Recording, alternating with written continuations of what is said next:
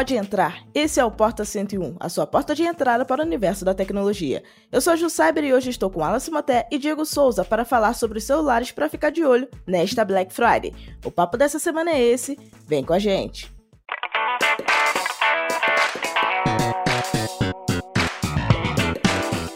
Sejam bem-vindos ao Porta 101, nosso podcast semanal sobre um tema específico do universo da tecnologia.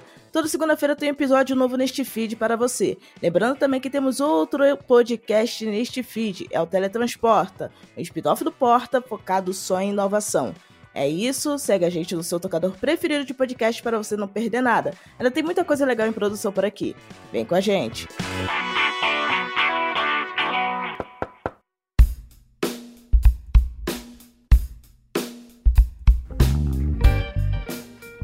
Bom, a gente sabe que aqui no Brasil Black Friday é um termo muito complicado porque, querendo ou não, a gente sabe que algumas empresas acabam fazendo um migué e por isso esse feriado, esse momento histórico de ofertas, acabou ganhando o apelido de Black Fraud aqui no Brasil, com promoções duvidosas que mais parecem metade do dobro. E será que esse ano as coisas vão mudar ou será que já mudaram? Bom, a gente vai falar um pouco sobre o preço de alguns aparelhos que a gente recomenda em cada faixa de preço para vocês ficarem de olho e que fazem sentido para que a sua experiência de uso seja também muito agradável e você não gaste mais do que o necessário para a sua usabilidade, beleza? Então vamos começar essa lista falando dos melhores celulares até mil reais com base na, no que está atualmente nos sites varejistas e tudo mais. A gente sabe que é importante ficar de olho antes da Black Friday para que quando chegar o dia da promoção você saiba se o valor subiu antes da oferta ou realmente está valendo a pena. Bom, o primeiro da lista é o Moto G23, um aparelho bem básico da Motorola que entrega ali o custo-benefício nessa faixa de preço. Para quem quer gastar pouco, é uma das melhores alternativas que eu já vi e eu queria saber também a opinião do Wallace e do Diego em relação a esse dispositivo, porque ele é bem legalzinho em configurações. Ele tem aí tela LCD com taxa de atualização de 90 Hz e isso daí na usabilidade faz todo sentido.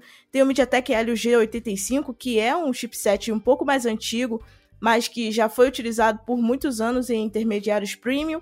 Mas agora a gente sabe que, conforme vai caindo o desempenho ao longo dos anos, ele acaba sendo descategorizado de modelos um pouco mais avançados e vai descendo a sua categoria e ele faz sentido para um aparelho de entrada.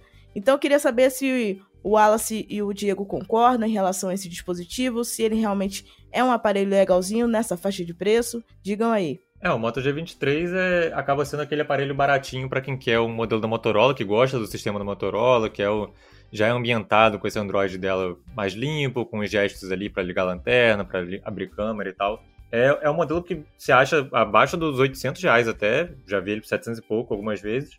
Então, é, é um modelo que vai satisfazer muita gente. Ele tem uma bateria grande ali de 5 mil, ele tem uma câmerazinha ali de 50 megapixels que vai atender para o dia a dia. Ele tem essa tela de 90 Hz que vai dar uma fluidez maior para você mexer na interface e tal. Já tem uma quantidade boa de RAM e armazenamento com 428. Então ele já tem um conjunto bem redondinho ali que já vai é, satisfazer muita gente que quer só um uso mais básico, acessar redes sociais, é, às vezes é, usar no Uber ou mexer no WhatsApp, etc. Então eu acho que para uso básico ele já é um aparelho que vai atender bem especialmente para quem gosta da Motorola e quer um modelo ali com, com a interface mais limpa, né? E o Moto G23 é um celular interessante porque ele também tem um design atual, até bastante atual para faixa de preço. Por exemplo, você vê ali aquele formato da câmera frontal que é, é uma bolinha, né, em vez de ser aquele formato de U que a gente viu muito tempo em alguns aparelhos mais antigos. Tem também um design mais. a identidade visual mais atual da Motorola ali na parte traseira, apesar de ser de plástico e tudo mais. É um, um celular bem decente, bonito e tem umas configurações ok para faixa de preço ali abaixo de, 80, de 800 reais, né? É, eu acabei de ver aqui numa pesquisa rápida que ele tá pode custar até 600 reais. Então, tipo, ele é uma categoria até um pouco mais abaixo do de entrada, porque da de entrada ali é mais ou menos né, é 900 e mil, que já oferece algumas coisas a mais. Mas para quem gosta do sistema da Motorola, ele é uma boa pedida ali nessa, nesse segmento. Com certeza. É, outra alternativa também é o Realme C55. É um aparelho que eu utilizei por um tempo, eu fiz inclusive análise aqui no Canaltech. E assim, é um dispositivo que realmente acaba chamando a atenção, porque ele tem um design um pouco diferente do costumeiro, ele tem ali um pouquinho de brilho na parte traseira dele, tem um, um efeito degradê bem interessante. Ele tem câmera principal de 50 megapixels, o que é ótimo para fotografia, e ele me surpreendeu positivamente em relação a isso. Eu lembro que quando eu fui testar o C55, até comparei com o Galaxy A54 ali em termos de saturação e ele conseguia ser mais equilibrado do que esse aparelho e foi interessante ver um aparelho assim que custa menos de 800 reais com essa configuração fotográfica, né? E sem contar que a Realme é uma empresa nova aqui no Brasil e muita gente está começando a conhecer agora. E é interessante ver que eles têm agora melhorado a parte fotográfica, tem um bom desempenho, tem bateria aí bem competente, tem agora o recursozinho lá, tipo o Dynamic Island do iPhone, que só mostra lá a opção de carregamento, mas é algo que pode chamar a atenção de quem curte esse tipo de animaçãozinha. E a interface Realme UI tá cada vez melhor, porque eles conseguiram melhorar a questão de tradução, que era um dos grandes defeitos da Realme. Agora que eles estão aqui no Brasil, eles conseguem ter um time de desenvolvimento é, pensando mais no mercado brasileiro, então isso acaba sendo uma vantagem também para a experiência de uso geral do aparelho, né? O Realme C55 para mim é uma, uma surpresa bem grande no mercado brasileiro por tudo que ele oferece e o preço que ele começou a ser vendido aqui. Você vê que a gente falou do, do Moto G23, o Realme C55, além de, de ter tudo que o Moto G53 tem, como, o Moto G23 tem, como a, a câmera de 50 megapixels, a bateria de 5000, ele vai além, ele tem, uma, ele tem uma recarga mais rápida de 33 watts, ele tem 6 GB de RAM, então já de, de, base, ele tem uma tela Full HD de 90 Hz, não é uma tela HD, então ele pega aquilo tudo que a Motorola já fez de bom e, e joga melhor ainda. E por um preço muito, muito próximo, ele está na, na casa de 900 reais ali mais ou menos, então ele é um modelo muito redondinho, tem muita coisa legal. E é realmente um aparelho que, que é uma porta de, pode ser uma porta de entrada para as pessoas conhecerem a marca e gostarem da marca. Porque, como você falou, o sistema da marca está muito redondinho, eles estão melhorando muito na parte de câmeras e outras coisas. Então eu acho que é um modelo é, bem bacana. É, só corrigindo, a, a, a câmera dele é de 64 megapixels, não é 50. Eu estava comparando com outro modelo aqui, enfim, coisa da cabeça. Mas eu acho que o que falta nele, basicamente, é o 5G, que é o que a gente vai falar mais daqui a pouco em outros modelos da lista. Mas tirando isso, se você não liga para 5G, é um modelo muito legal para comprar nessa faixa de preço. É, o Wallace falou tudo. A, o celular ele tem ali essas boas especificações para faixa de preço. Eu vi aqui que ele foi lançado por 2.299, que é um preço assim, né, impossível, mas a gente sabe que, que preço de lançamento nunca é o real, né? Então a gente viu, ele foi lançado em abril e desde então ele tem caído bastante e agora tá custando nessa faixa de 900 mil reais. Muito 900 condizente. mil não, Diego, calma. 900, 900 mil? mil não. Você falou 900 não, mil. Não, eu falei 900, 900 a né? mil. É porque 900, é, 900 a mil, reais. Porque eu esqueci o A. a, a TV de um milhão, pô. É, então. E a Realme tem impressionado bastante nesses últimos meses. Eu testei, é, acho que desde o Realme 7, eu tenho usado é, Realme Pro Canaltech para as análises e eu tenho me surpreendido bastante. Esses últimos aí que ela lançaram, que a gente vai falar mais para frente, eu acho. Beleza. E agora uma alternativa da Samsung, né, que é atualmente uma das marcas favoritas dos usuários brasileiros que querem gastar pouco e levar um celular um pouquinho melhor que é o Galaxy A14. Ele tem muitas características parecidas com o Realme C55, só que a câmera principal dele é de 50 megapixels e ele já tem conectividade 5G, né, que acaba sendo uma vantagem em relação ao Moto G23 e ao próprio Realme 55, como eu já citei. E assim, querendo ou não, a gente sabe que quando se trata de aparelhos da Samsung, a galera tem um pouco mais de confiança em relação ao dispositivo e acaba também ganhando alguns recursos a mais. Ele tem a One UI que está aí cada vez melhor, até mesmo para os aparelhos de entrada a gente tem uma usabilidade bem fluida e sem contar que tem a questão que a linha A, normalmente, mesmo os aparelhos mais básicos, quando eles já levam um número 1, 2 ou 3 na frente, porque os Galaxy A0 alguma coisa são um pouco inferiores, o A14 consegue se destacar porque ele realmente é, consegue leva, elevar é, questões de características de fotografia, é, desempenho. E assim, dentro dessa faixa de preço até mil reais, ele surpreende bastante, porque quando vocês imaginavam que iam ver um celular da linha A, sem ser um A0 alguma coisa, valendo menos de mil reais. Então, essa categorização nova do A14 realmente faz muito sentido e ver um aparelho 5G abaixo de mil reais realmente vale muito a pena. Exatamente, Ju. Foi eu que analisei o Galaxy A14 para o Canaltech e essa linha Galaxy AX, né, a, a, linha mais básica da Samsung ali, a mais popular, uma das mais populares também, ela evolui bastante uh, nos últimos, nas últimas quatro gerações e o A14 5G está redondinho. O principal, obviamente, é o 5G, né, porque é um diferencial atualmente. A gente sabe que o 4G ainda é muito usado no Brasil e muitas pessoas não pensam em trocar só por causa do 5G. Porém, se, se tiver opção, você já pode já mudar para 5G, que já vai estar preparado para os próximos anos. E o A14 me surpreendeu muito também por alguns motivos. Ó. o design inspirado no S23 já dá um, um tchan a mais. A tela Full HD também, que eu gostei bastante de 90 Hz, é bom. Assim, não é AMOLED, mas é uma boa, uma boa tela IPS LCD ali. E o, a câmera principal de 50 megapixels também tá bem legal. A câmera principal é a mais é a melhorzinha, porque infelizmente não tem câmera ultra-wide e a macro é de baixa qualidade. Então a câmera principal ali dá pro gasto, dá para tirar foto à noite de boa e eu gostei bastante. E nessa faixa de preço ali até 900 reais, que a gente tem monitorado bastante o celular, tá muito condizente com o que ele entrega. É, o, o Galaxy A14 ele meio que inaugurou essa, essa categoria de modelos 5G abaixo dos mil reais, né? Eu acho bem louco que você acha ele atualmente abaixo dos 800 reais na versão com 64 GB e abaixo dos mil na versão com 128. Então, é um modelo que tem muita coisa, como o Diego falou, tem, tem o 5G, que para mim já é meio que obrigatório de você ter um celular comprado 2023, 2024. Mesmo nessa faixa de preço, eu acho que já é bom você investir no celular 5G para você ficar já seguro pelos próximos anos. Mesmo que não tenha 5G na sua, na sua residência, na sua, na sua, no seu bairro, na sua cidade. Vai chegar, vai chegar final do ano agora, vai chegar no meio do ano que vem. E se você pretende manter o celular por um, dois, três anos, é bom você já estar tá preparado para isso. Então, eu não vejo muito sentido em comprar celular atualmente sem ser 5G. E é isso, ele tem 4 GB de RAM, ele tem uma, uma telinha ali de 90 Hz, que é uma tela muito boa, apesar de ser LCD. Ele tem uma bateria grande que dura bastante, porque o hardware dele é mais, mais otimizado. Então eu acho que é um, um, aparelho bem redondinho, e eu coloco ele aí como basicamente a melhor compra nessa faixa de abaixo dos 800 reais, mais ou menos ali, porque por esse preço é muito difícil achar coisa melhor. Sim, e o mais interessante é que, como você já citou a questão de bateria, uma alternativa ao A14 que é nessa mesma faixa de preço, até mil reais, é o M14, né? Que traz um pouquinho mais de bateria do que o A14 e também traz conectividade 5G. O M14, por exemplo, ele tem 6 mil mAh de bateria. E eu acho que o principal ponto negativo desse aparelho em relação à bateria dele não é nem a quantidade de bateria, mas o modo de carregamento, porque 15 watts de velocidade de carregamento em um celular com tanta bateria é certo que você vai ficar ali duas horas, duas horas e meia esperando a carga dele ser completada.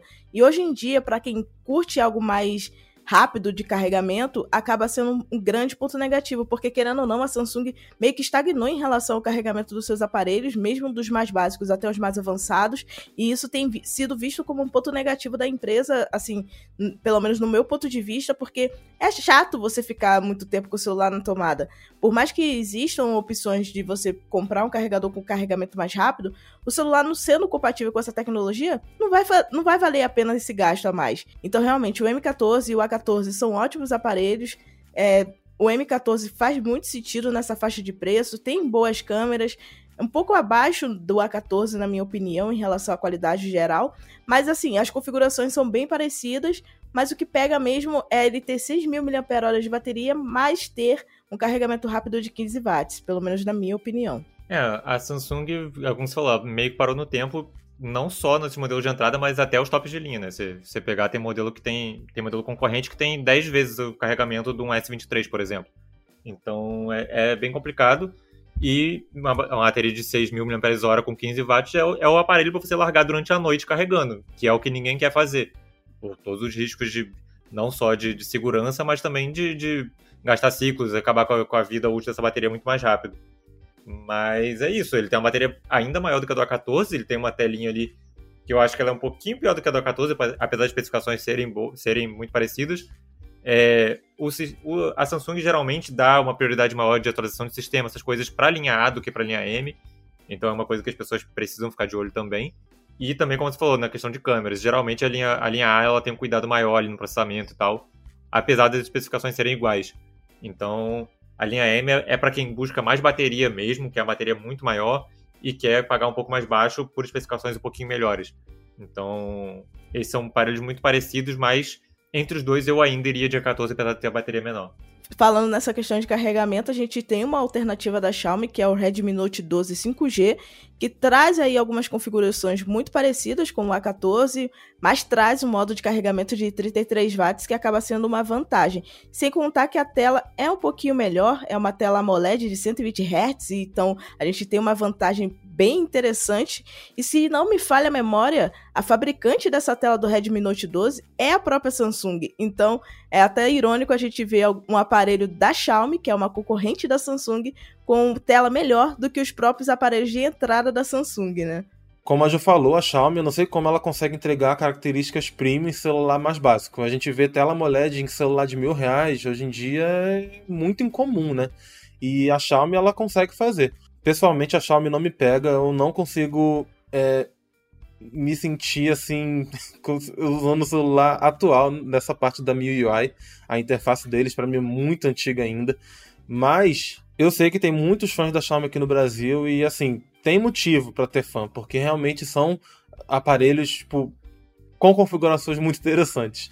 Na prática, para quem usa no dia a dia, a gente que analisa bastante celular, é, inclusive da Xiaomi, é meio complicado. Dá para considerar o Redmi Note 12 5G como um celular ali na faixa de mil reais em relação ali a aparelhos da Samsung, porque como a Ju falou, tem muitos diferenciais que inclusive você assim, tu olha e fala assim, gente, mil reais, Galaxy A14 5G e Redmi Note 12 5G.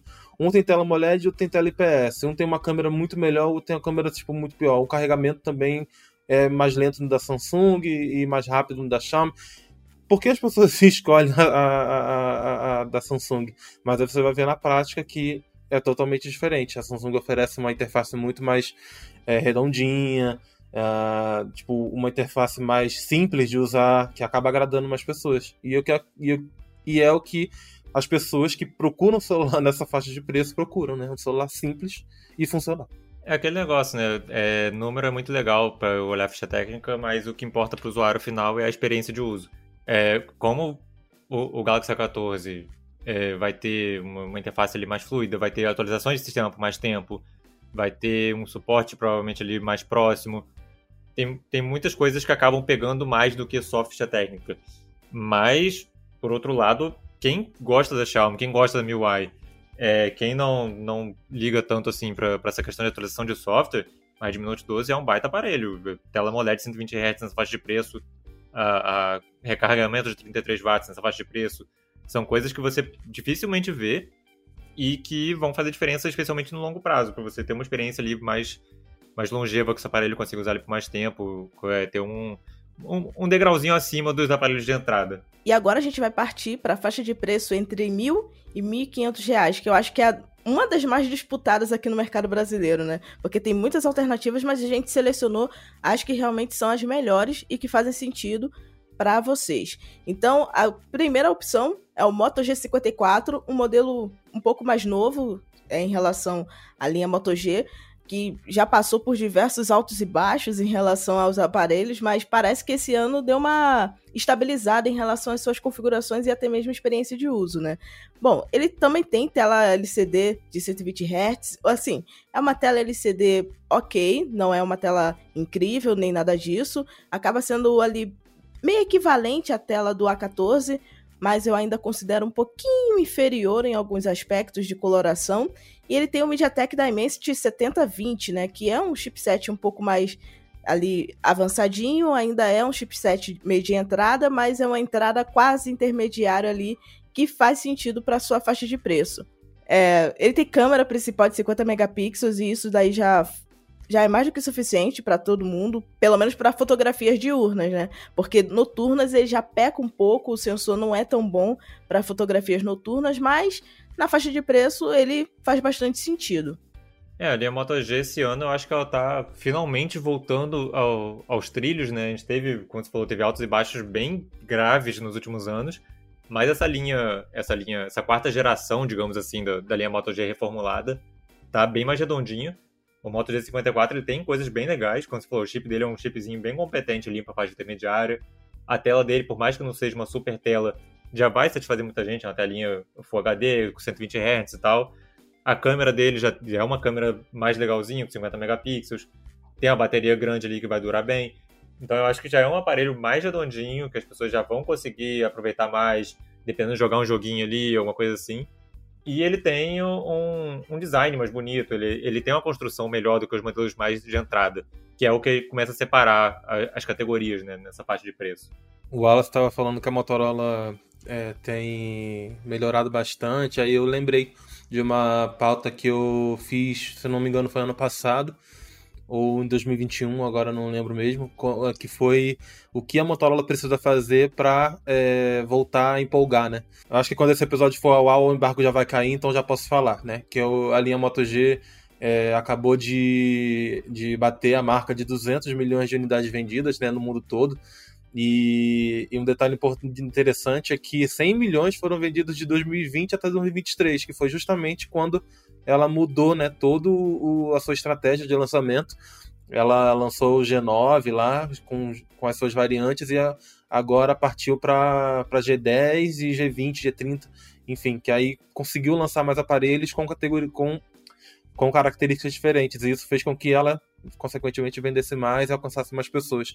E acho que em 2023, que o Alan comentou, é, a Motorola acertou bastante. Ela errou muito nos últimos anos com essa linha Moto G, é, com celulares muito duvidosos ali, muito iguais. E porém agora nessa nessa geração de 2023 ela tem se diferenciado bastante. O G54 ele tem ele é ali uma categoria abaixo do 84 que a gente vai comentar mais na frente. É, tem alguns downgrades e tal, porém ele é um celular muito redondinho e o, a diferença de preço entre um e outro se justifica ali. Se você não liga para um design que a gente vai comentar mais na frente, que é um dos principais diferenciais do, G, do G84, é, vai no, no 54, que ele tem um desempenho tipo, muito equivalente, já tem 5G também, que é muito relevante hoje em dia, e as câmeras e todas as a ficha técnica interessante que o Wallace comentou uh, anteriormente. E o preço ali, obviamente, né, consequentemente vai ficar mais baixo e muito mais atrativo e muito mais agradável para quem procura um celular simples e bom. Exatamente. Já que você adiantou em relação ao G84, a gente vai falar desse aparelho que, na minha opinião, é uma das melhores opções. Está caindo de preço, surpreendentemente, já pode ser visto na faixa dos 1.500. E, assim, é um aparelho que, se você olha para as especificações, você já vê que ele é bem mais acima do G54. Por exemplo, ele tem uma tela POLED de 120 Hz e para quem não sabe, tela POLED é basicamente o mesmo tipo de painel que é utilizado pela Apple nos seus iPhones. É claro que você não pode comparar a qualidade de imagem que você vai ver em um iPhone com o Moto G84. São diferentes faixas de preço, são diferentes produtos, diferentes marcas, mas ainda assim é um baita painel em um celular intermediário, né? Porque querendo ou não, é, a visibilidade de conteúdo em um Moto G sempre foi um ponto negativo, porque sempre utilizaram tela LCD, que era de baixa qualidade.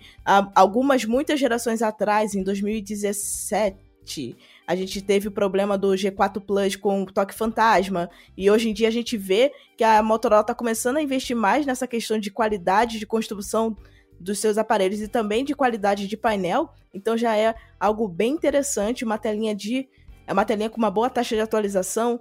Tem o Snapdragon 695 5G, porque ele também tem compatibilidade com a conexão 5G. E o mais interessante é que a parte traseira dele é um grande diferencial na questão de design, né? Porque tem a opção de plástico, mas também tem a opção que é de couro ecológico, né? Que é uma imitação do couro que a Motorola tem implementado nos seus aparelhos e que deixa o aspecto do celular visualmente bonito e também a tangibilidade dele fica bem suave e interessante nas mãos. Então, é um baita celular, tem câmera de 50 megapixels, câmera ultra-wide de 8 megapixels, a câmera frontal também é respeitável, de 16 megapixels, dá conta do recado nas fotografias. E assim, a bateria dele é de 5.000 mAh, mas ele tem ali um carregamento rápido de 30 watts, então isso já garante aí pelo menos umas uns 40 minutos ali para você chegar ao celular em 50% e menos de uma hora e meia para chegar em 100%. E isso já atende a maioria dos usuários em questão de usabilidade no dia a dia, né? E um detalhe interessante, Ju, que você comentou sobre o acabamento rapidinho, é que esse, essa opção de cor nova, que, a, que o Moto G84 foi o primeiro, inclusive, da linha Moto G a trazer essa parceria aí com a, com a Pantone e tudo mais, é, 60% do público feminino optam por essa cor. A Motorola, ela inclusive deu essa informação lá no evento que a gente foi, é, que o Canaltech foi convidado lá na fábrica da Motorola. E é interessante saber isso que, tipo, não é só uma opção de cor diferente, é uma opção de cor que realmente tem dado certo, porque é uma cor diferente, o que a gente não vê é, atualmente aí, que, que é totalmente é, o contrário aí do branco, do preto, do azul, e que realmente, segundo os números da Motorola, tem agradado o público feminino. Então é, é uma opção, né, para obviamente o, o público masculino pode escolher, mas é uma opção muito mais para o público feminino, assim, segundo a, a, a, marca, né? Então, interessante isso. Sobre o G84, o que eu acho curioso é que ele tem algumas coisas que não fazem nem sentido para essa faixa intermediária. Por exemplo, você falou da tela que tem que é um POLED, e ele não é só um POLED, não é só uma tela LED ali. É uma tela LED com, com profundidade de cor de 10 bits, então ele tem 1 bilhão de cores. Ele tem taxa de 120 Hz, ele tem pico de 1300 nits. Isso é coisa que a gente é acostumado a ver em intermediários muito premium ou até tops de linha. É, você pega modelos da linha Galaxy S, até pouco tempo atrás tinha 1500 pico, de pico de brilho, 1200, e ele tem 1300. É, a câmera dele, de 50 megapixels, tem, tem estabilização ótica, então ele vai ajudar ali para fotos noturnas e tal, para vídeos menos tremidos. A câmera ultra-wide tem autofoco, é coisa que a gente não tem muito top de linha por aí, então você consegue usar ela para macro e tal. São, são detalhezinhos ali que as pessoas podem passar despercebido. Ah, ele tem uma tela, uma tela de 120 Hz Full HD. Não, não é só isso. Ele tem todo um conjunto ali que faz essa tela ser muito boa. Ele tem uh, uma câmera ali que tem todo um conjunto que faz essa, essas câmeras serem muito boas para faixa de preço. Ele tem áudio estéreo, que é coisa que a gente também não está acostumado a ver na faixa de preço. Ele tem essa recarga aí que é um pouquinho melhor. Então, assim, o G84 para mim foi o pico da Motorola esse ano em lançamento. É, não só na linha Moto G, mas dentro dos lançamentos dela, eu achei o G84 um baita de um aparelho muito redondinho em vários aspectos. E nessa parte de preço aí de até R$ 1.500, você achando na Black Friday, eu acho que você pode comprar sem medo, que é um, um, um baita celular para você ter por muito tempo.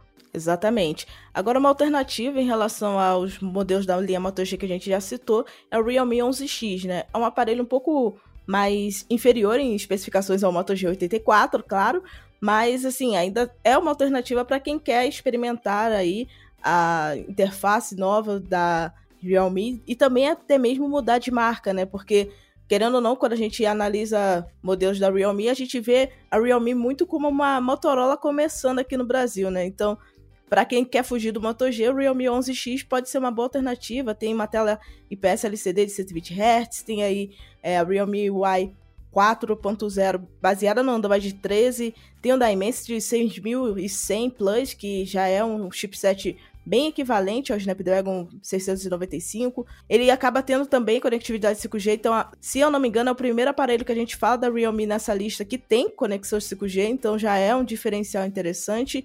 Ele tem câmera de 64 megapixels, que é bem legal. Eu não sei porque eles implementaram o sensor de 2 megapixels para profundidade. Hoje em dia, fazer isso via software às vezes é até mais vantajoso e acaba é, ocupando menos espaço em relação à implementação de sensores, que poderia fazer com que a bateria, que já é bem grande, de 5.000 mAh, fosse ainda maior nesse aparelho. Então, é, é, são pontos interessantes, positivos e negativos ao mesmo tempo, que vale a pena apontar em relação ao Realme 11X.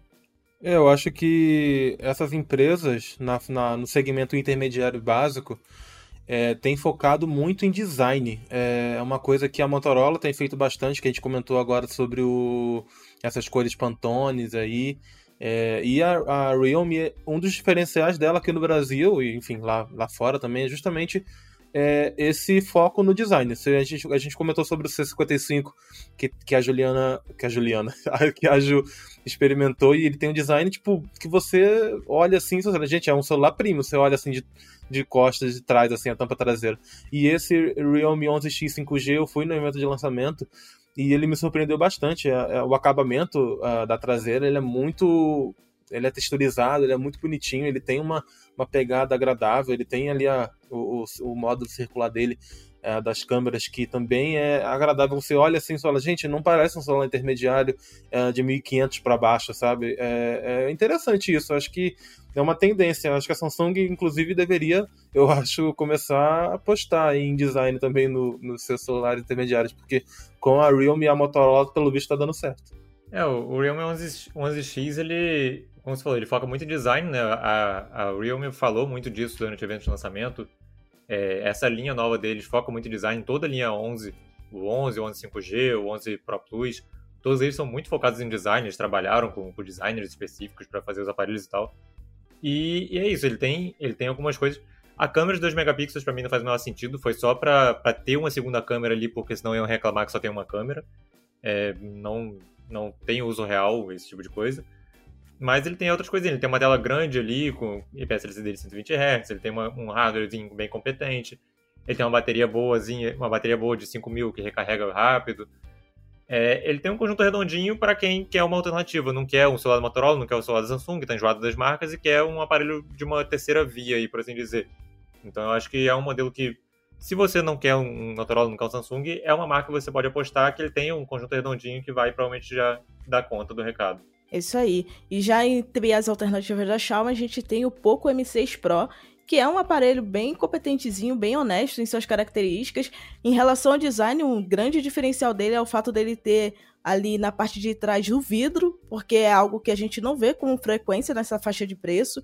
Eu acho que essa faixa de preço que a gente está citando agora até R$ 1.500 um dos maiores destaques, além das especificações gerais, é claro, tem sido realmente a parte de design, tirando os modelos da Samsung, que a gente vai citar posteriormente, então realmente a parte de design desses aparelhos tem sido um grande destaque, e o Poco M6 Pro, ele tem uma telinha LCD de 90 Hz, ali com uma faixa de brilho um pouco baixa para sua categoria, ele é bem dificultoso de ser utilizado sobre a forte luz do sol, mas ainda é um aparelho bem ok, ele tem um desempenho bem legal, um ponto negativo que eu apontei durante a análise dele e que eu quero deixar bem claro aqui é em relação ao carregamento, porque ele tem 5.000 mAh de bateria, mas o carregamento dele é um carregamento de 18 watts, né? E nessa faixa de preço de modelos da Xiaomi, a gente já viu o Redmi Note 12 que é abaixo dele em relação a preço e tem um carregamento muito mais rápido e ali o Poco M6 Pro acabou falhando nesse quesito, o que é uma pena, porque é um aparelho bem legalzinho com câmera de 50 megapixels que é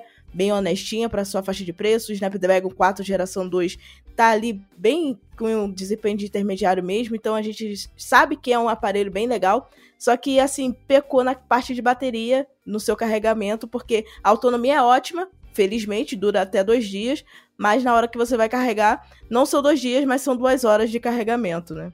Eu acho que ele, ele é meio que um, um modelo para quem quer um, um, um design, um acabamento melhor e um desempenho bem bacaninha ali para faixa de preço, que o Snapdragon 4 Gen 2 é um chip bem, bem competente, apesar de ser da linha 4, eles deram um, uns upgrades nele ali que, que, fizeram ele ficar mais legal. Então acho que ele é um modelo ali bem redondinho para quem quer esse, essa performance mais redonda, esse, esse design mais, mais bonitinho ali.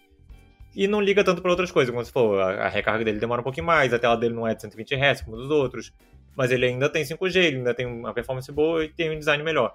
Então acho que é meio que o, o, o modelo da Xiaomi para quem quer essa, essa coisa no modelo de entrada sem ser tão baratinho assim. Agora, partindo para a Samsung, a gente tem o Galaxy M34, que é um modelo um pouco mais novo em relação a lançamento. Ele chegou há pouco tempo aqui no Brasil, chegou aqui em setembro, mas assim, ainda tem configurações bem interessantes para sua faixa de preço, né? Ele tem uma tela Super AMOLED de 120 Hz, o que já é bem melhor do que o IPS LCD dos modelos anteriores que a gente citou. E querendo ou não, acaba sendo um produto que chama a atenção pelas suas características gerais e tem uma bateria de 6.000 mAh que já tem um carregamento rápido um pouquinho melhor na sua categoria, né? Porque ele tem ali um carregamento rápido de 25 watts. É, é rápido, mas nem tanto, né? Mas ainda assim, comparando com outros modelos da própria Samsung, já dá uma folguinha um pouco melhor em termos de tempo com o celular na tomada, né? E assim, a câmera dele de 50 megapixels é bem ok, a de 8 megapixels também é muito boa, a de 2 megapixels não faz o menor sentido, como sempre, botar sensor de 2 megapixels em qualquer celular acho que é um dos maiores erros das fabricantes, às vezes fazer as otimizações via software ou colocar um sensor híbrido, como a Motorola sempre faz, faz mais sentido, mas ainda assim é um aparelho bem interessante nessa faixa de preço até R$ 1.500. Para mim, o Galaxy M34 é única e exclusivamente bateria, porque se você realmente procura outra coisa mais, como qualidade de câmera, qualidade de tela, a linha A é, vai continuar sendo melhor, como a gente comentou uh, mais anteriormente nesse podcast com o Galaxy A14 5G e o M14 5G. Então, assim, o M34 para mim é um bom celular, ele tem configurações interessantes, mas é, a linha M em si, assim, ela é só bateria para mim. Então, se você prioriza a bateria, é a melhor opção nessa faixa de preço. Se não, outros modelos da Samsung são melhores. É, então, no caso do M34, ele tem algumas coisinhas legais, como a Ju falou, ele tem uma tela Super AMOLED que é, é basicamente a mesma que você acha no, no A34, então tem uma tela bem legalzinha ali, uma LED 120 Hz, com pico de brilho de 1000 nits. É uma tela bem, bem bacana, com proteção boa. Ele tem o Android 13 já é, completo, por assim dizer, não é como linha, as linhas mais básicas que tem a, a One UI Core. É, ele tem uma capacidade de RAM de armazenamento bem legalzinha ali já de base. Ele tem uma câmera de 50 megapixels com estabilização ótica que vai dar uma moral. A de 8 megapixels para ultra-wide também é, vai quebrar galho, especialmente em ambiente externo, bem iluminado. As 2 megapixels não faz muito sentido, como a Ju falou. E é isso, a, a bateria dele é o grande chamariz. É, se você está em dúvida entre a linha A e a linha M, como o Diego falou, a linha M vai te satisfazer pela bateria, mas você perde algumas coisas o desempenho do A34 é um pouquinho melhor, o acabamento dele é um pouquinho melhor. Tem umas coisas que a gente já fala sobre, sobre o A34 que podem valer mais a pena se bateria não é o seu grande foco é, num celular, se você fica mais em casa do que na rua. Então, eu acho que o M34 é um modelo muito bom, muito competente para quem prioriza a bateria e quer um conjunto mais redondinho. Exatamente. E é, para quem quer um pouco mais de diferencial, o Galaxy A34 realmente acaba sendo uma melhor alternativa, né? Porque querendo ou não, ele já tem certificação IP67, que dá ali uma resistência maior à água e poeira, algo que, querendo ou não, no dia a dia realmente faz sentido para a usabilidade. Ele tem uma velocidadezinha um pouco mais avançada ali com o Dimensity 1080, que tem ali uma questão de desempenho que faz sentido para quem quer o celular não só para acesso em redes sociais, mas também para jogar um pouquinho, não com gráficos ali no alto, mas ali no médio, sem nenhum travamento. Então, acaba sendo uma, um celular bem competente nesse sentido também. E sem contar que a linha A, é, no geral, sempre tem câmeras melhores, então a então o sensor de 48 megapixels do A34 realmente é superior ao do M34, que tem em numerações até mais megapixels, mas a gente já falou aqui diversas vezes que megapixels não significam nada quando o sensor é inferior.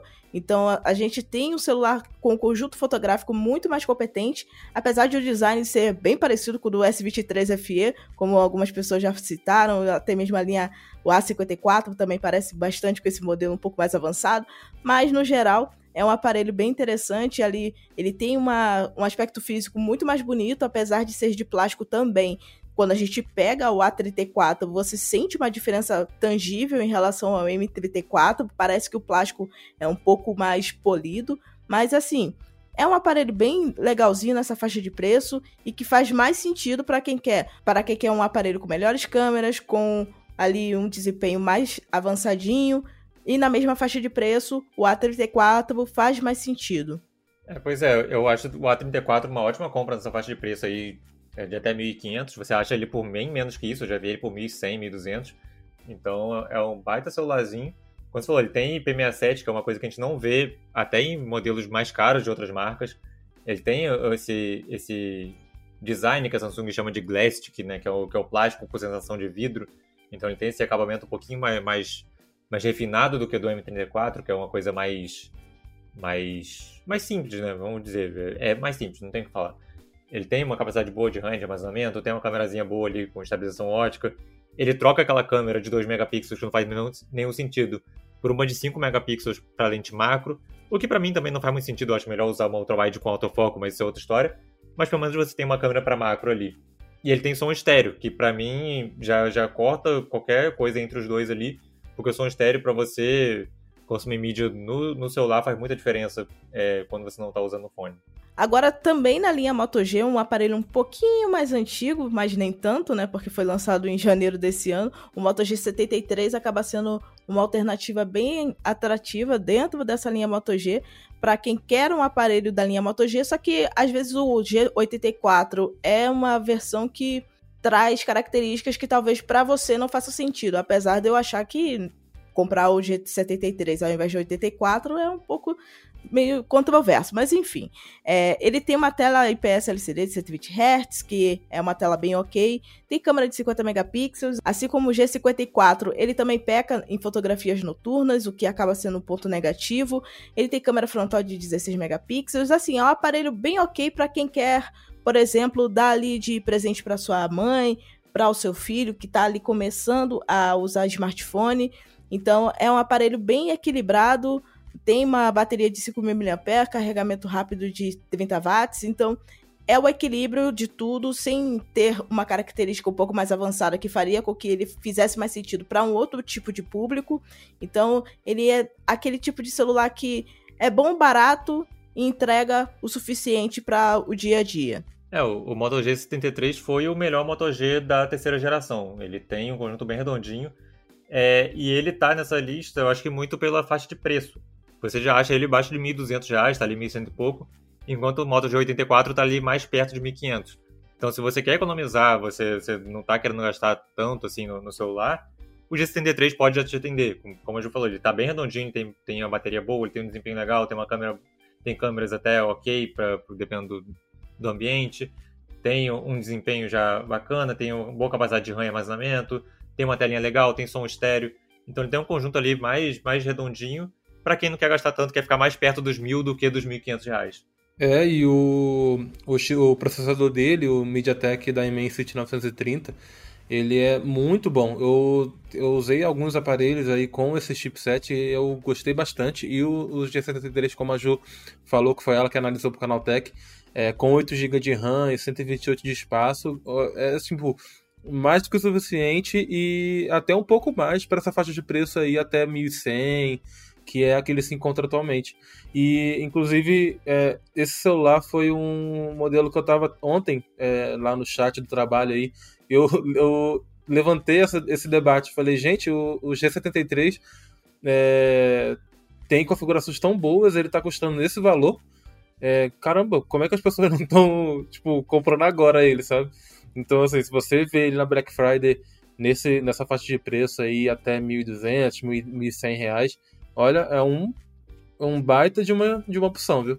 Concordo plenamente. E assim, agora a gente vai para a faixa de preço entre R$ 1.500 e R$ 2.000, que é a faixa de preço uma das mais competitivas que a gente tem no mercado atualmente, querendo ou não, porque existem muitas alternativas, mas a gente selecionou os principais aqui para falar para vocês que a gente começa agora pelo Realme 11 5G, que é um aparelho que parece bastante com o Realme 11X fisicamente, mas que traz algumas características a mais, né? Ele tem ali tela IPS LCD de 120 Hz, ele tem o mesmo processador do 11X, mas ali ele acaba tendo uma câmera um pouco superior, porque é um sensor de 108 megapixels na câmera principal, então acaba sendo um diferencial bem interessante para quem quer uma fotografia um pouco melhor do que teria no modelo até R$ 1.500, que no caso seria o 11X, né? Então, assim, no conjunto geral ele acaba sendo bem atrativo, tem ali um carregamento rápido muito mais interessante interessante, porque ele tem 67 watts, o que garante um carregamento dali até 50% em menos de 20 minutos, o que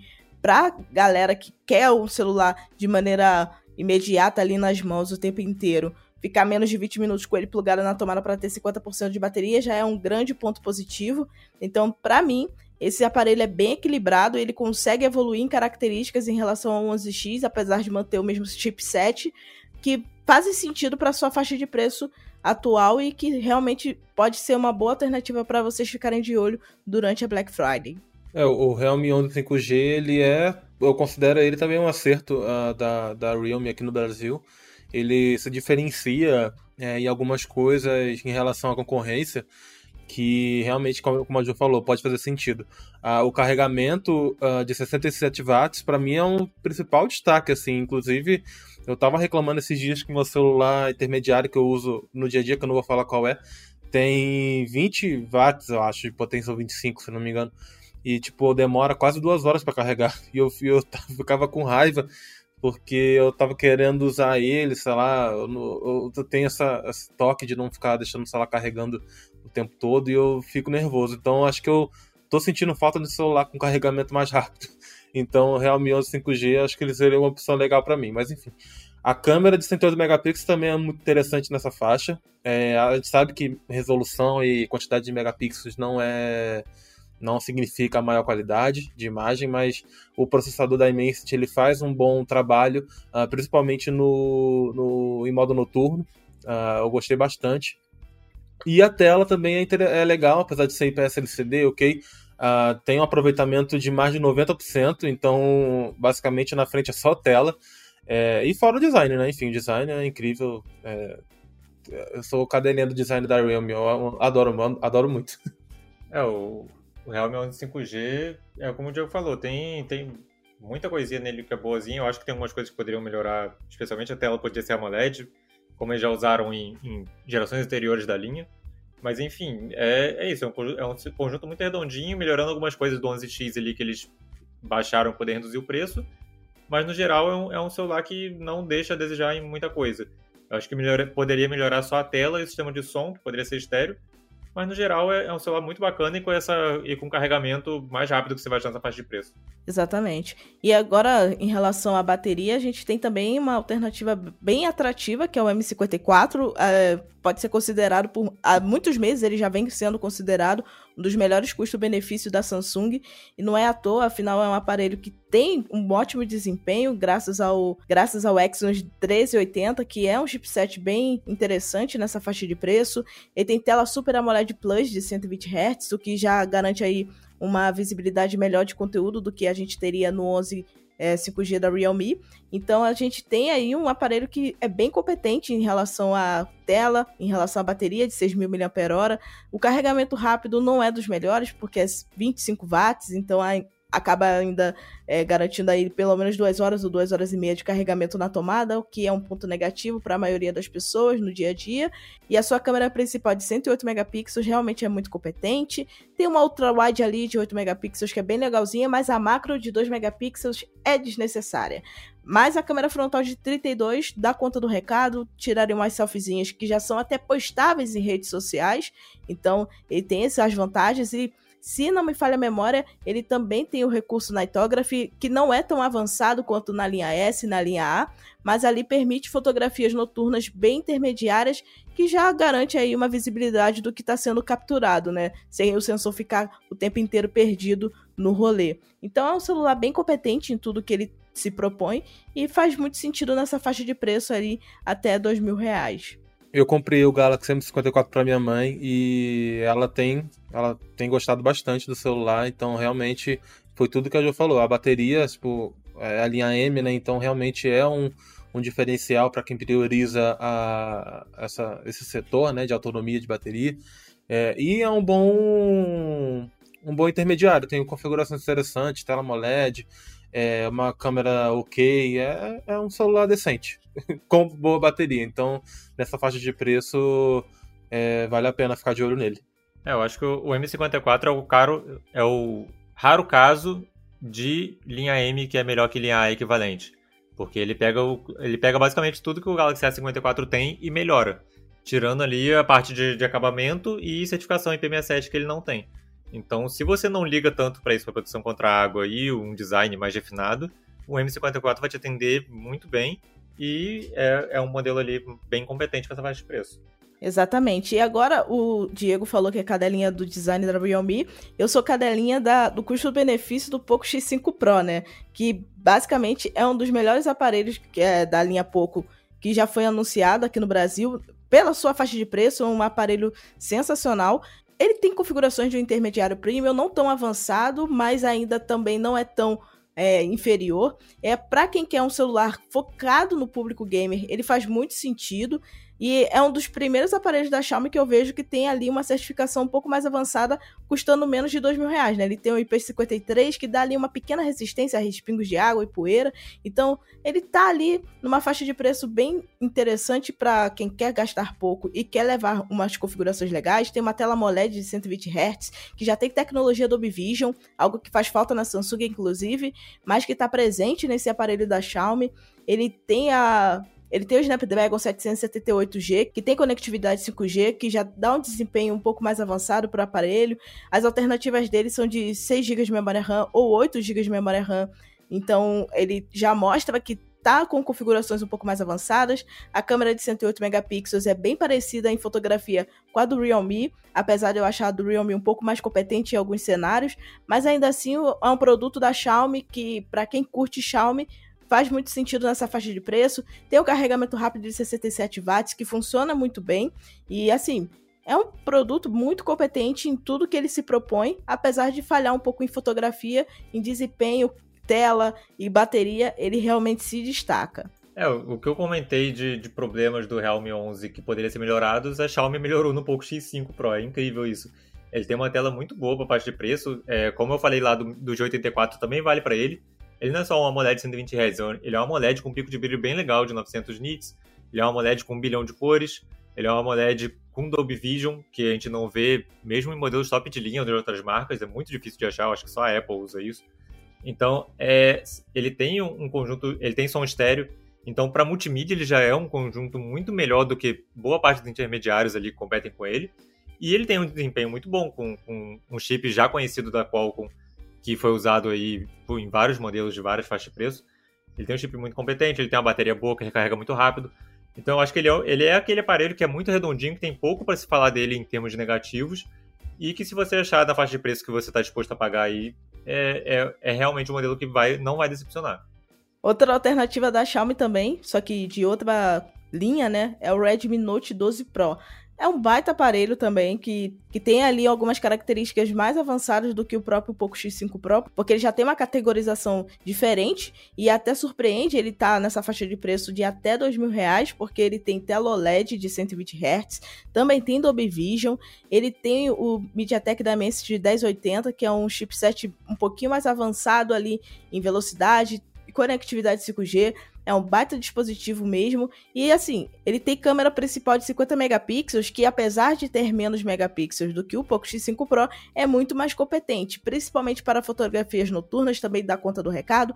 Acho desnecessário, assim como já disse outras vezes, a câmera macro de 2 megapixels, mas nesse aparelho a câmera macro de 2 megapixels até que consegue ser bem ok. Não é muito boa, mas ali, pelo menos, dá para você ver o que o objeto que está sendo fotografado está em foco, né? Porque muitos sensores de 2 megapixels falham em relação ao foco em objetos menores, mesmo que a câmera macro seja focada neste fim.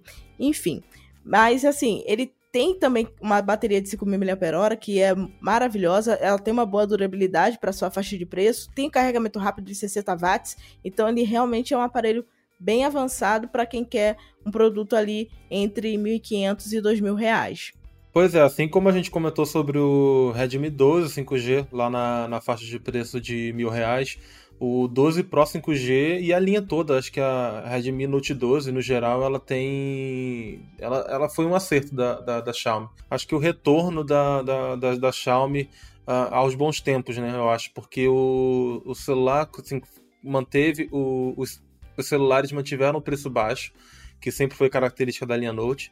É, e mais as configurações elas ficaram bem, bem interessantes. Né? Você vê ali o, o 12 5G normal de mil reais com tela a, AMOLED e agora nós temos o Note 12 Pro Uh, já com uma configuração muito melhor, com esse Dimensity que é bem interessante, ah, o painel OLED também com brilho bem intenso, e as câmeras que gravam em 4K, 30 quadros, é, Inclusive, um, um, tem um detalhe que, que, eu achei legal aqui, que ele tem uma câmera ultra-wide, né? Eu, eu, é até interessante que, e curioso também que os aparelhos têm tirado câmera aparelhos intermediários, tá? Tem tirado a câmera ultra-wide do, do conjunto, não sei porquê. Mas assim, esse é, foi o que o Wallace falou. A, a Xiaomi, ela costuma melhorar algumas coisas que o que a Realme uh, é, peca um pouco, né? Pelo menos foi esse exemplo do Realme 11, Realme 11 e o Poco X5 Pro. É, tem configurações aqui que poderiam muito bem estar no celular da, da, da Realme, mas não estão. Então, tipo, é um diferencial a mais, assim. E, o, a, e a faixa de preço ali é, se mantém bem inalterada ali, com pouca diferença. Então, é, é isso. É, o Redmi Note 12 Pro é meio que uma versão mais refinada do Poco X5 Pro, né? Você pega, ele tem um acabamento um pouco ainda melhor, ele, ele tem vidro, ele tem o IP53 que já tinha no, no Poco. É, ele pega isso aí e melhora um pouquinho. Ele tem um, um, um hardware que é o, o Dimensity, que é meio que equivalente ao 778G, esse Dimensity, Dimensity 1080. Ele tem som estéreo também, ele tem a tela ali com, com um bilhão de cores, com Dolby Vision. Ele tem a bateria com 5.000 mAh com 67, 67 watts de carregamento. Ele tem 5G, ele tem essa, essa captura, gravação com, com 4K. Então ele tem, eles são modelos ele, muito equivalentes, mas que são de linhas diferentes, que a Xiaomi adora fazer isso, né? Pega modelos com a Xiaomi, é, com Redmi e pouco e fazem meio que uma, uma, mistura, uma mistura ali e lançam em mercados, às vezes até no mesmo, no mesmo mercado. Então acho que é, o modelo da Redmi é um modelo bem legalzinho. Se você achar na faixa de preço também é a mesma coisa que vale pouco X5 Pro, vale para ele. Se você achar tá nessa faixa de até 2 mil reais, vale muito a pena. Então é um modelo bem bacana para você comprar. Verdade. E eh, já partindo para a Motorola, que é uma marca que traz alguns modelos da linha Moto G bem interessantes, mas nessa faixa de preço até dois mil reais, a gente já entra em uma outra categoria, né, que é a linha Edge. Então a gente tem aí o Edge 30 Neo como uma ótima alternativa para quem quer gastar pouco e levar configurações bem legais. Ele já tem uma telinha um pouquinho menor, que é uma tela de 6.2 polegadas, mas é POLED de 120 Hz, o que já é uma vantagem. Ele foi anunciado com Android 12, mas já recebeu atualização e isso é algo bem positivo porque a Motorola é uma das empresas que mais demoram para atualizar o sistema dos seus aparelhos, mas nessa linha Edge eles acabam tendo um pouquinho mais de velocidade nesse quesito. Ele tem aí o Snapdragon 695 de 5G que já garante uma velocidade bem ok. Ele tem conectividade 5G, assim como o nome do chipset diz. Então ele já é um aparelho bem legalzinho, tem uma câmera principal de 64 megapixels que é muito competente. Ela até mesmo em fotografias noturnas ela consegue dar conta do recado, apesar de ter ainda um pouquinho de ruído. É uma câmera muito legal. Ele tem também a câmera ultra wide de 13 megapixels. Se não me falha a memória, esse daqui também é híbrido nesse sensor. Sim, sim, tem autofoco. É. Esse sensor já é um pouco mais avançado da câmera ultra-wide porque ele é híbrido, então garante que você vai conseguir fazer fotos tanto em grande angulação como também em modo macro. Então é uma alternativa bem inteligente da Motorola implementar isso no sensor de fotografia. Então é um baita celular, ele tem aí um pouco menos de bateria do que quase todos os modelos que já citamos aqui. Ele tem 4020 mAh de bateria, mas também traz um carregamento rápido de 68 watts, o que é uma grande vantagem para quem quer carregar o celular com menos tempo ainda. E o legal é que, por ele ser da linha Edge, que é um pouco mais avançada do que a linha Moto G, ele também traz carregamento sem fio. Apesar de ser de 5 watts, para quem tá ali trabalhando o dia inteiro, deixa o celular apoiado na dockzinha, ele vai. Uma hora ele chega em 100%. Vai demorar, mas ele vai chegar. Então, é um aparelho que realmente nessa faixa de preço até dois mil reais, apesar dele ser um modelo de 2022, ele ainda vale muito a pena ficar de olho durante essa Black Friday sim. O, o, que eu ia falar é que a, a, linha Edge, ela é meio que a joia da coroa da Motorola atualmente, né? Onde eles colocam as tecnologias mais atuais, onde eles colocam um design mais premium que vai acabar descendo depois para os outros modelos da linha Moto G, onde eles experimentam algumas coisas, como essa, essa tela melhor chegou primeiro na linha Edge. Então, é, apesar dele ser um modelo do ano passado, do final do ano passado, ele, justamente por essa queda de preço já desde o lançamento, que ele está valendo mais a pena agora.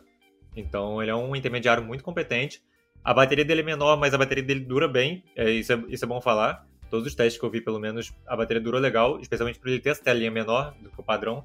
Então, se, e aí ainda tem esse diferencial. Se você busca por um celular que é mais potente, é mais, mais robusto, mas não quer modelo tão grande, ele é um modelo que pode te agradar, porque ele tem essa telinha um pouquinho menor, ele é mais. Ele é, ele é bem.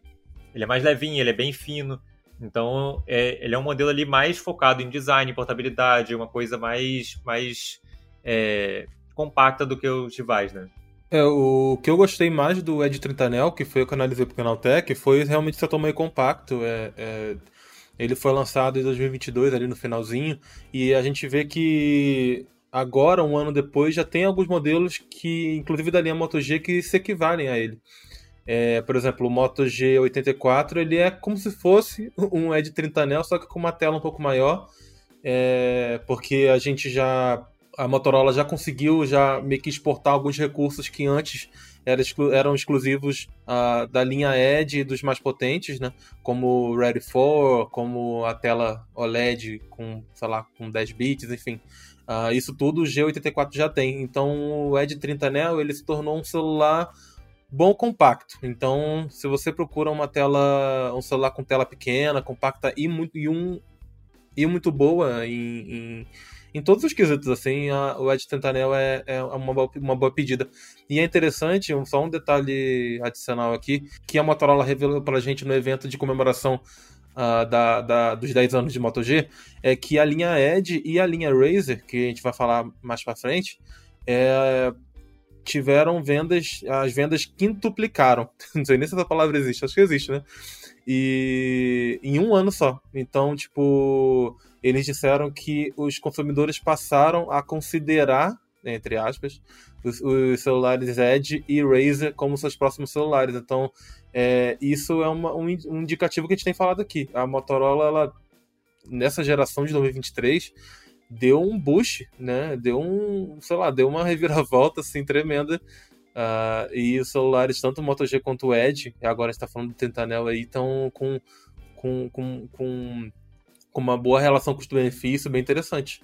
Então é legal isso.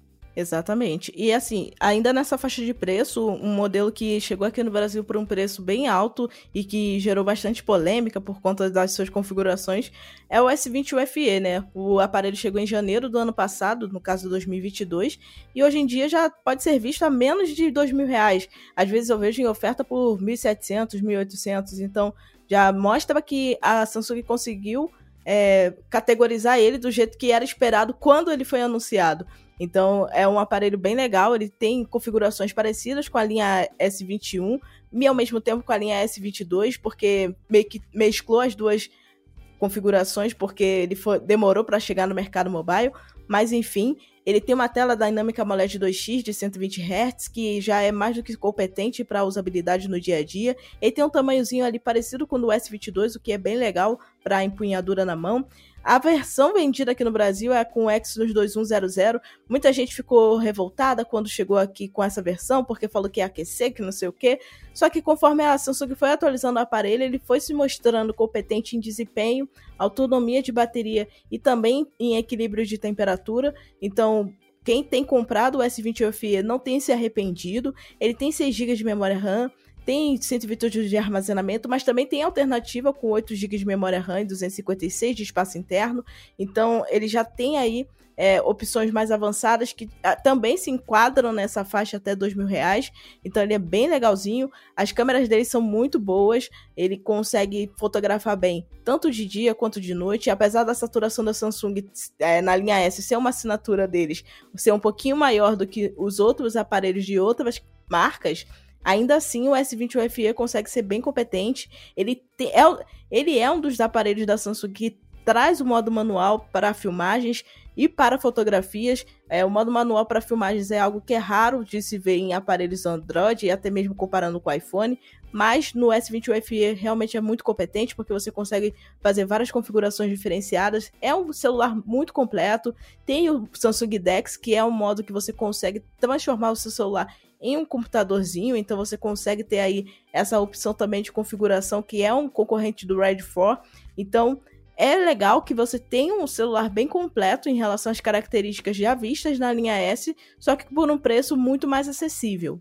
O Galaxy S21 FE, infelizmente, teve um, uma vida conturbada, né? Assim, ele foi lançado no momento em que o S20 FE com o Snapdragon estava a todo vapor aqui no Brasil. É o preço não caiu. Teve a questão do, do Exynos também, que muita gente é, pegou ranço, né? Assim, com razão, obviamente, não vamos tirar a razão, porém, com as atualizações que vieram posteriormente, o celular realmente ficou mais legal, ficou mais eficiente, ficou mais eficaz, não tem todo aquele problema de superaquecimento, de tudo. Então, tipo, o, o celular ele foi meio conturbado, a vida dele foi conturbada, mas é um bom aparelho, ainda mais nessa faixa de preço. Esses dias o celular tava custando, cara, R$ 1.700 num celular top de linha da Samsung, com todos esses recursos de modo DeX, carregamento sem fio, todo a, a, a interface, o One UI, tudo mais recente, sabe, da Samsung. Então, é, é, um celular que hoje em dia, deu dois, quase dois anos depois do lançamento, ele tá fazendo muito mais sentido. É, mas infelizmente tem essa questão do S23 FE que agora a gente vai falar um pouco mais na frente, que ele ainda está com preço um pouco alto, mas conforme os meses vão passando aí, a tendência é diminuir e aí ele vai acabar perdendo mais espaço ainda. Mas é um bom aparelho. Inclusive, um relato pessoal meu, eu me arrependi de não ter comprado ele na época que eu tava trocando de celular, que eu tava precisando de celular um pouco mais básico. E eu acabei indo no A54 em vez do S21 FE. A diferença de preço estava um pouco é, é, pequena entre os dois, mas existia, acho que uns 200 reais, 100 reais. E eu acabei optando pelo A54 porque, enfim, ele ia ser atualizado por mais tempo, eu acho. E, mas eu, no final eu acabei me arrependendo, então fica aí meu relato pessoal. É, inclusive eu tenho outro relato pessoal porque eu comprei o S21 FE um pouco depois do lançamento é, para minha esposa, que tinha dado problema no, Note 10 dela. E ela usou durante quase que um ano inteiro, depois passou pra mãe dela e tá usando até hoje. O celular tá, tá bombando, tá 100% ali, dando conta de tudo. É, ainda tira, tira, fotos até melhores do que tirava quando foi lançado, o desempenho tá bom, a bateria tá durando legal. Então, é um celular que dá muito quando recado, como você falou, é um top de linha de geração passada. Então, por essa, por essa faixa de preço aí, 1.700, 1.800 reais, não tem nem muito o que pensar. Ele é o mais indicado nessa faixa. A bateria dele não vai ser tão boa quanto de alguns, alguns outros modelos que a gente comentou, porque né, ele tem um desempenho melhor e tal. Isso consome mais, mais energia. Mas ele compensa isso com IP68, com um acabamento melhor, com tela melhor, com áudio melhor ele tem um conjunto muito melhor no geral, porque ele é um top de linha no meio de intermediários. Então eu acho que é realmente um modelo que, se você está afim de um, de um celular nessa faixa de preço, não tem muito o que pensar e é, o melhor é ir nele enquanto o preço dele ainda está por aí. Porque daqui a pouco ele sai de linha e o preço sobe. Bom, pessoal, essa é a primeira parte onde a gente dá indicações de celulares é, até a faixa de dois mil reais para vocês ficarem de olho durante a Black Friday. Fiquem ligados porque em breve vai sair a segunda parte deste episódio aqui no Porta 101. E esse foi o Porta 101 desta semana. Muito obrigada a vocês pela companhia e ao Wallace e Diego pela participação. E fique de olho no canal Tech Ofertas para não perder as melhores promoções durante a Black Friday. E também Fique de olho no nosso canal no YouTube, pois teremos live no dia 23 do 11 a partir das 8 horas da noite e no dia 24 do 11 a partir das 11 horas da manhã, com as melhores promoções desse período de ofertas avassaladoras. Mais uma vez, lembro a vocês que nós começamos o assunto por aqui, mas é legal quando vocês trazem mais pontos de vista para a gente falar no próximo episódio. Então, mande seu comentário para podcast.canaltech.com.br e converse com a gente. Lembrando que esse programa é feito por uma equipe super dedicada. Quem produz e roteiriza é o Wallace Moté, a edição de Vicenzo Varim e a apresentação é minha, Ju Cyber. A trilha sonora é uma produção de Guilherme Zomer e as capas são artes lindas feitas por Rafael Damini. Um abraço e até segunda-feira que vem. Tchau, tchau!